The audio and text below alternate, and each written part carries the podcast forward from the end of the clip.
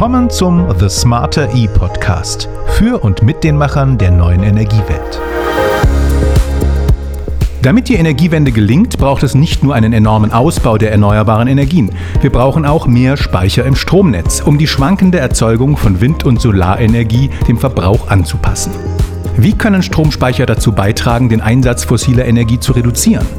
Welche Steuerungsmöglichkeiten stehen dafür zur Verfügung? Und wie können Stromspeicher auch wirtschaftlich Sinn machen? Mein Name ist Tobias Bücklein und ich spreche über diese Fragen jetzt mit Franz Josef Feilmeier, dem Geschäftsführer der Firma Phenecon aus dem niederbayerischen Deggendorf. Hallo Franz. Schönen guten Morgen, Tobias. Das war kein weiter Weg hier zur The Smart E nach München, oder? Genau, da haben wir es leicht, ja. Kannst du mir ganz kurz deine Firma vorstellen, was ihr macht?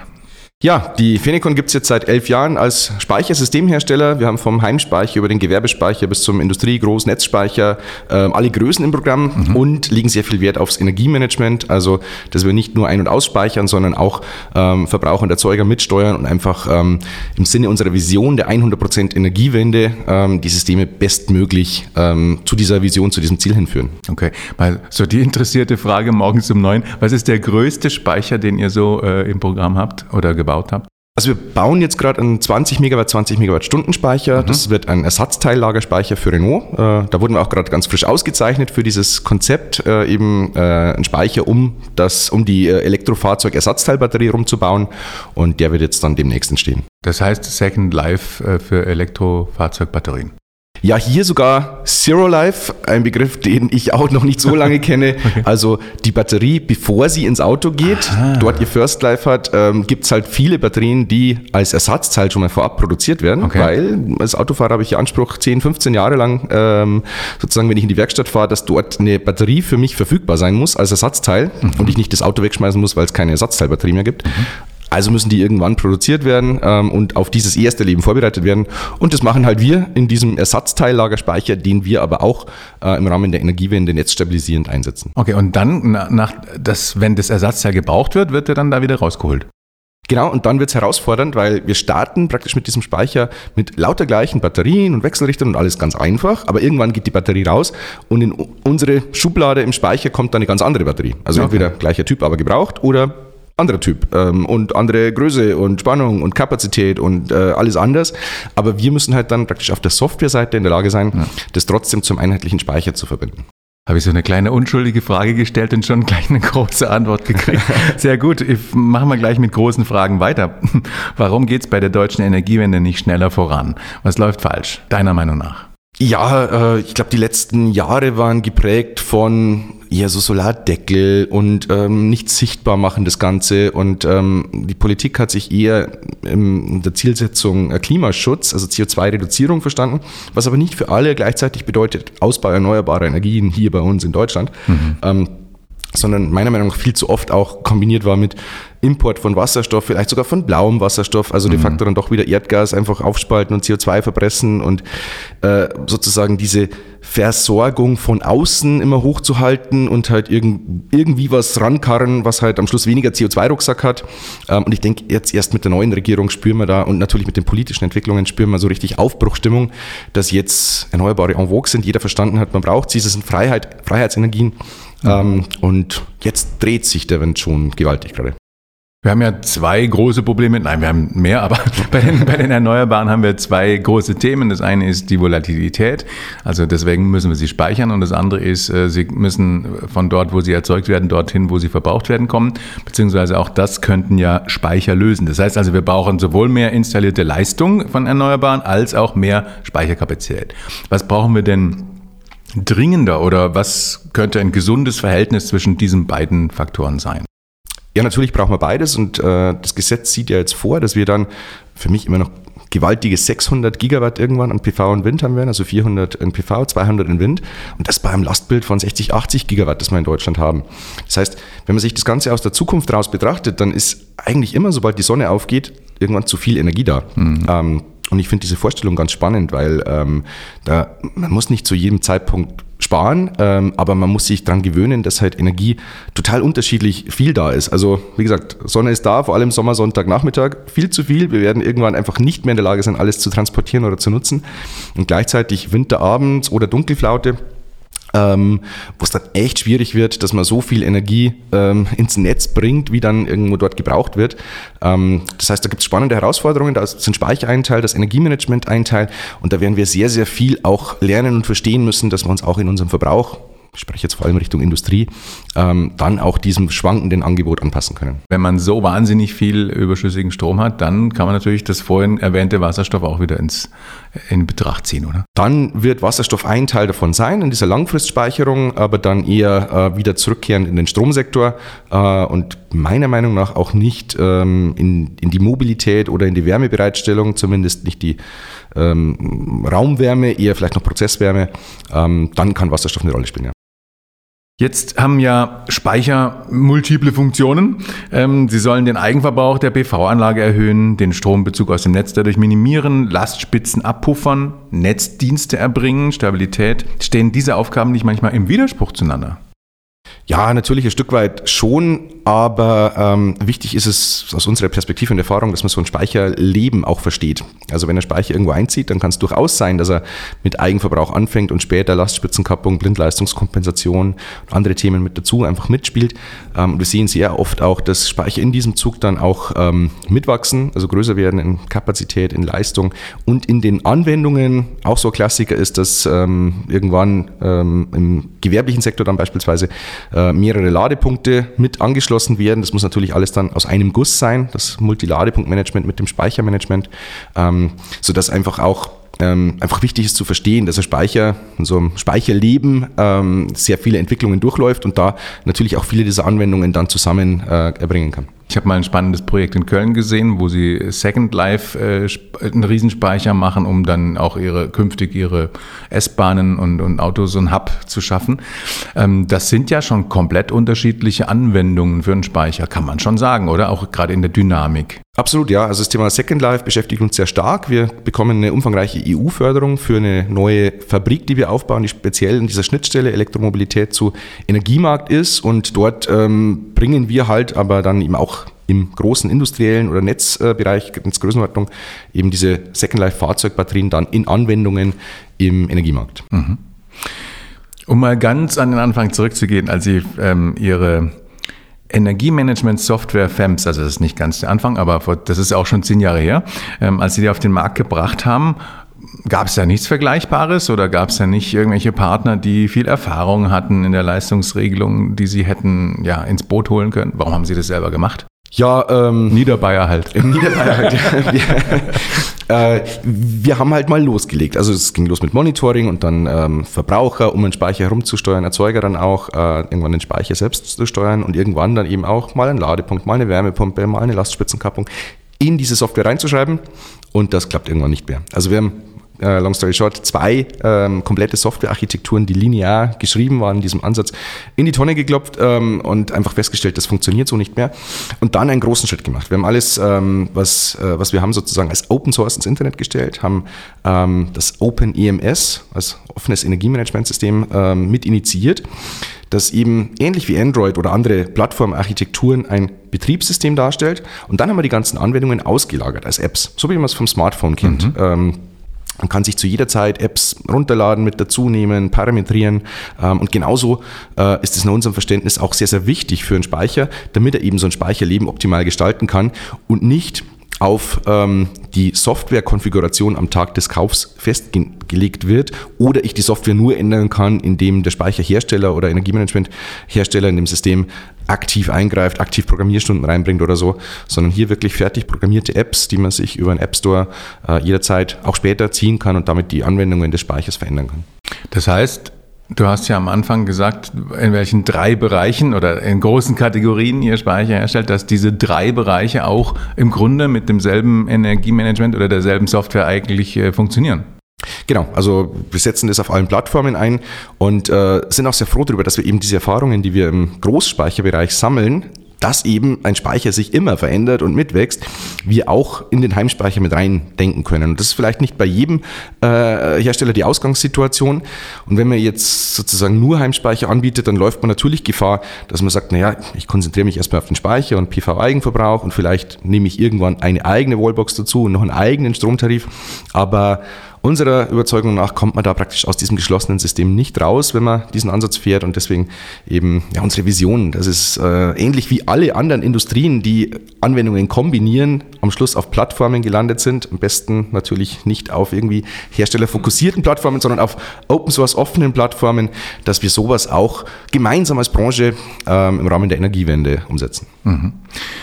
Im Moment gibt es natürlich gerade eine große Nachfrage nach Speichern. Das hat vor allem den Grund, das stelle jedenfalls ich fest, auch so in meiner Community, dass die Leute autark sein wollen. Das heißt, es ist weniger der wirtschaftliche Aspekt als der ähm, ja, autark sein zu wollen. Ich selber habe ja vorhin mal gesagt, dass ich noch keinen Speicher habe, obwohl ich schon äh, ja, 9,5 ähm, Kilowatt Peak auf dem Dach habe. Ich habe ja eine Batterie mit Rädern, also die kann ich auch nutzen. Allerdings ist die auch manchmal voll. Es geht übrigens ziemlich schnell, also so 80 Kilowattstunden hat man an zwei äh, sonnigen Tagen äh, auch gefüllt.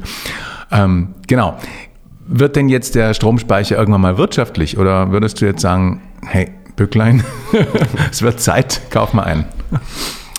Die Frage ist natürlich immer verbunden mit der Frage, was kostet Strom? Also gegen welchen Strompreis trete ich an? Und da erleben wir ja gerade gewisse Entwicklungen. Ähm, ich denke, als Hersteller sollte man hier nicht irgendwie äh, Annahmen treffen, sondern das lieber den, den Anwender treffen lassen. Damit äh, kann jeder sozusagen sein Ergebnis auch selbst beeinflussen. Und dabei ist aber wichtig auch eben zu verstehen, dass Strom nicht immer das Gleiche kostet. Also ähm, man kennt jetzt noch einen 2022er Strompreis mhm. und dann am Ende des Jahres schaut man auf den Zähler, wie viele Kilowattstunden mal X macht ähm, Stromgesamtkosten. Die Industrie kennt das schon anders. In, international ähm, ist das auch, diese Time-of-Use-Tarife, ähm, viel etablierter äh, mhm. als bei uns.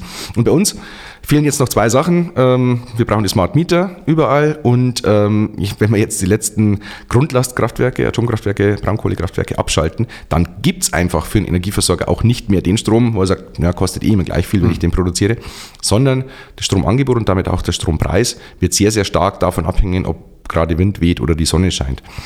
Ähm, und jetzt ist nochmal auf den Speicher projiziert. Ich bin der festen Überzeugung, dass wir am Schluss hinter jedem Zähler, hinter jedem Netzanschluss in jeder Liegenschaft einen Speicher haben werden, ein Energiemanagement haben werden. Mhm. Ähm, weil wir sehr oft eben ähm, dann viel Photovoltaikleistung haben oder eben auch Verbraucher, steuerbare Verbraucher wie äh, Ladestationen beispielsweise haben werden. Und ähm, dann wird es einfach ganz normal sein, dass dort ein Speicher im Einsatz ist. Dann ist die Frage, wann kommt er da rein? Hm. Kommt er jetzt rein? Kommt er in fünf oder zehn Jahren rein? Ich denke, das kann jeder für sich dann entscheiden. Ähm, aber wie gesagt, ich gehe davon aus, dass Speicher ähm, und dann auch verbunden zu virtuellen Kraftwerken, weil das ist wichtig, eben um ein gemeinsames Konzert daraus zu bauen, am Schluss überall im Einsatz sein werden. Mir fällt gerade ein, dass ich vorhin eine Frage gestellt habe, die du nicht, noch nicht so beantwortet hast, wie ich dachte. Hoppala. nee, ähm, wir hatten davon gesprochen, dass wir mehr installierte Leistung brauchen und mehr Speicherkapazität. Gibt es da äh, aus deiner Sicht so eine Daumenregel, ähm, wie viel Speicher bräuchten wir hier? Wir haben dafür, darüber gesprochen, wie viel ähm, installierte Leistung geplant sind, wie viel Last erwartet wird, ja, ähm, was ja ein ziemliches Verhältnis war, ja. Ähm, das könnten Speicher aber letztendlich dämpfen, oder? Also wenn es eine entsprechende Menge an Speichern gäbe im Verhältnis zur installierten Leistung, könnte man ja auch mit weniger auskommen. Absolut. Ähm, aber es spielen hier noch weitere Punkte eine Rolle. Ich denke, wir sollten nicht den Anspruch haben, ähm, sozusagen in der Zukunft von einem Lastprofil auszugehen, so wie es jetzt ist, und einfach alles, was dann nicht in diesem Lastprofil zu dem Zeitpunkt erzeugt wird, dahin zu speichern weil das wird dann auch sehr teuer und sehr aufwendig sein, sondern wir müssen da wirklich auch an den Verbrauch, Verbrauchsstrukturen ran, ähm, als ein wichtiger Aspekt. Ähm, und das andere ist, glaube ich, dass es sehr stark vom Marktdesign abhängen wird. Also diese Sache, dass wir eine, eine äh, absolute Übererzeugung haben werden ähm, gegenüber dem Verbrauch, äh, stellt natürlich dann die Fragen, äh, wie ist der Energiemarkt dann aufgestellt? Also kriegt jede Photovoltaikanlage, die jetzt ins Netz geht, für die nächsten 20 Jahre noch eine, also bis 2042 noch eine Einspeisevergütung von 12, 13 Cent, was jetzt mhm. in Diskussion ist, ähm, wo wir doch eigentlich wissen, dass immer wenn die Sonne aufgeht im Jahr 2042 äh, viel zu viel Solarenergie im System ist, mhm. ähm, der eigentliche Wert dieser Energie dann nahe Null ist, Grenzkosten. Ähm, und insofern die Volkswirtschaft sozusagen das aus, äh, ausgleichen muss. Insofern ist die eigentlich sehr spannende Diskussion, wie wird das Marktdesign gestaltet. Und das spiegelt sich dann auch bei den Speichern. Im Moment gibt es kuriose Situationen, dass Heimspeicher was Blödes machen, weil sie halt nur den eigenen Zähler optimieren dann ähm, ja, ist das halt im Netz erstmal schädlich und dann ähm, wird im Netz nochmal ein zusätzlicher Speicher eingebaut, der sozusagen mhm. den Fehler des Heimspeichers wieder ausgleicht. Mhm. Für uns ganz lustig, weil wir beide verkaufen. Aber wir müssen natürlich dahin kommen, ähm, dass die kleinen Speicher von Haus aus das Richtige machen, also nicht ähm, sich schnellstmöglich beladen und dann unkontrolliert die PV-Anlage ins Netz einspeisen lassen, nachts nicht einfach unkontrolliert entladen. Mhm. Wenn sie leer sind, plötzlich muss wieder alles aus dem Netz kommen, sondern wir brauchen da sehr, sehr viel Interaktion, Kommunikation. Also sprich, Speicher einbinden in virtuelle Kraftwerke in den Energiemarkt. Damit. Und dafür könnten doch auch die äh, Investoren, also auch in dem Fall ich, wenn ich mir einen Speicher kaufe, auch was bekommen dafür, dass sie den Speicher dem Netz zur Verfügung stellen, oder?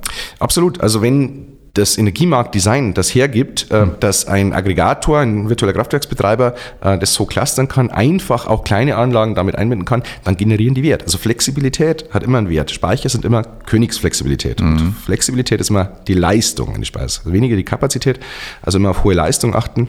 Und natürlich wird es da noch mehr, als es jetzt schon gibt, Geschäftsmodelle geben, die das auch honorieren und mit dem ähm, Stromvertrag zum Beispiel, den man dann hat, kombinieren. Mhm. Jetzt kommen wir natürlich zur spannenden Frage in diesem Verkaufsgespräch. was kennzeichnet einen guten Stromspeicher? Also abgesehen davon, dass Phenicon draufstehen soll, wahrscheinlich aus deiner Sicht. Aber was, was sind so vielleicht auch in verschiedenen, äh, in den drei Kategorien, die du vorhin genannt hast, was kennzeichnet einen guten Stromspeicher? Also tatsächlich zeigt die Erfahrung, er sollte ähm, die Energiereise, die Energy Journey des Anwenders begleiten können. Ähm, wir sehen, dass jetzt Speicher, die vor vier, fünf Jahren installiert wurden, wieder rausgerissen werden, weggeschmissen mhm. werden, weil sie einfach schon jetzt nicht mehr dementsprechend, was dort gebraucht wird, wenn die Wallbox mit einzieht, die Wärmepumpe mit einzieht. Mhm. Ähm, und das darf so nicht sein, sondern wir müssen verstehen, dass jeder Speicher mitwachsen wird sehr oft in Kapazität, das muss möglich sein, sehr oft in Leistung, dann muss das Energiemanagement clustern können, eben auch unterschiedliche Speicher, unterschiedliche Alterungen miteinander kombinieren können und eben, so wie wir es über den App Store diskutiert hatten, auch in den Anwendungen äh, mitwachsen können muss. Das ist schon mal sozusagen in der, in der Philosophie eines Speichers sehr wichtig. Deswegen ist es, denke ich, auch eine Aufgabe eines Herstellers, nicht nur an den Verkauf des Systems zu denken und dann weiterzuziehen, sondern sich wirklich auch als äh, Partner dieser Energiereise zu verstehen und eben mit neuen Lösungen zu kommen. So wie wir das beim Smartphone auch kennen, gibt es eine neue App und ich kann neue Sachen damit machen. Hardware-seitig ähm, ja, denke ich, äh, sind die meisten Systeme jetzt Hochvoltsysteme, damit sehr effizient, sehr leistungsfähig mhm. ausgelegt. Ähm, Notstrom war international immer schon ein Must-Have, in Deutschland lange Zeit nicht, wird aber jetzt im Zuge der Entwicklungen auch jetzt von, von den meisten Kunden angefragt und gefordert. Ähm, und äh, die DC-Kopplung der Systeme. Ähm, aber das ist tatsächlich jetzt technisch State of the Art. Mhm. Und zum Schluss vielleicht noch einen Blick in die Zukunft. Also ähm, wir sind ja hier auf der, der Smarter E in München, wo viele Eindrücke vermutlich auch auf dich hier einkommen. Wie, wie geht es dir hier mit dieser Messe? Auch nach der Pause vielleicht? Ähm, ja, es ist phänomenal. Wir waren bei der Restart schon mit dabei, da war noch alles ein bisschen kleiner und vorsichtiger. Jetzt ist es ähm, also von der Größe her wieder wie früher oder größer. Mhm. Ähm, und vor allem, man merkt hier eine unglaubliche Lust der Leute, das jetzt umzusetzen. Ähm, diese Entfesselung, mhm. die man einfach überall spürt wo nicht mehr über Deckel diskutiert wird, sondern äh, jeder mit, mit nochmal neuen äh, Ideen, Projektansätzen, sei es im Mieterstrombereich, sei es im gewerblichen Eigenverbrauch, sei es eben ähm, im, im, Bereich der Ladeinfrastruktur und vielen weiteren Themen ähm, hier kommen, wo man jetzt sieht, äh, die Energiewende zieht jetzt wirklich äh, in jede Faser ein und die Leute haben Lust drauf. Ähm, das macht Spaß, mhm. es macht Spaß in dieser Branche zu sein, hier sind so viele gute Leute und äh, die bewegen richtig viel, deswegen äh, schön hier zu sein. Und wenn man jetzt an deinen Stand oder an euren Stand kommt bei Phenicon, was für Zukunftsmusik wird dort gerade gespielt? Ja, wir haben ja diese Vision der 100% Energiewende. Das ist natürlich immer die Frage, wie kriegt man das jetzt rein, ähm, weil, weil ja viele Sachen noch nicht so weit sind, weil es den Smart Meter da draußen noch nicht gibt und, mhm. und viele jetzt eher so vom, vom Hier und Jetzt eben denken und ihre Entscheidungen abhängig machen. Deswegen müssen wir immer was entwickeln und, und von unseren Speicher- und Energiemanagementlösungen her möglich machen, selbst wenn die jetzt vielleicht noch nicht gehen oder ähm, in Deutschland noch nicht gehen oder wegen dem EEG noch nicht gehen. Mhm. Ähm, und im Zuge dieser 100% Energiewende stellen wir jetzt nochmal unsere Algorithmen vor, wo wir tagsüber eine netzdienliche Beladung fahren, mhm. also eben über Forecasting von Erzeugungs- und Verbrauchsstrukturen ähm, sozusagen immer ähm, selbstlernend dann und, und anpassend ähm, die Ladeleistung definieren, dass wir nicht um 9 Uhr morgens voll sind, sondern halt ähm, kurz vor Sonnenuntergang voll sind. Mhm. Und dann haben wir eine zweite Schiene jetzt erstmals hier vorgestellt, ähm, zwischen Sonnenuntergang und Sonnenaufgang das eben dann nochmal sich anschaut, wie ist der erwartete Verbrauch mhm. ähm, bis zum Sonnenaufgang, wie viel Füllstand bringt der Speicher mit in diese Nacht, reicht es, dann ist alles gut, reicht es nicht, dann legen wir die Entladezeitpunkte auf die Zeitpunkte des höchsten Strompreises, mhm. was dann auch immer ähm, dem höchsten CO2-Gehalt im Strommix entspricht. Und äh, würden dann beispielsweise, wenn um zwei Uhr morgens viel Windstrom im Netz ist, Strom günstig ist, Strom CO2-arm ist, ähm, nicht aus dem Speicher den Heim, Heimverbrauch bedienen, mhm. sondern diesen aus dem Netz kommen lassen, sodass wir eben diesem Anspruch der 100% Energiewende gerecht werden. Ja, und es macht uns natürlich riesig Spaß, wie begeistert die Leute darauf reagieren. Vielen Dank, die Begeisterung ist übergesprungen. Vielen Dank für den Besuch hier im Podcaststudio. Dankeschön, hat Spaß gemacht. Ich denke, auch Ihnen, liebe Podcasthörerinnen und Podcasthörer, hat dieses Gespräch mal wieder Spaß gemacht. Das hoffe ich jedenfalls. Sie finden Phonicon natürlich auch im Netz unter www.phonicon mit c.de. Und ich freue mich, wenn Sie das nächste Mal wieder dabei sind. Bis dahin, Ihr Tobias Bücklein.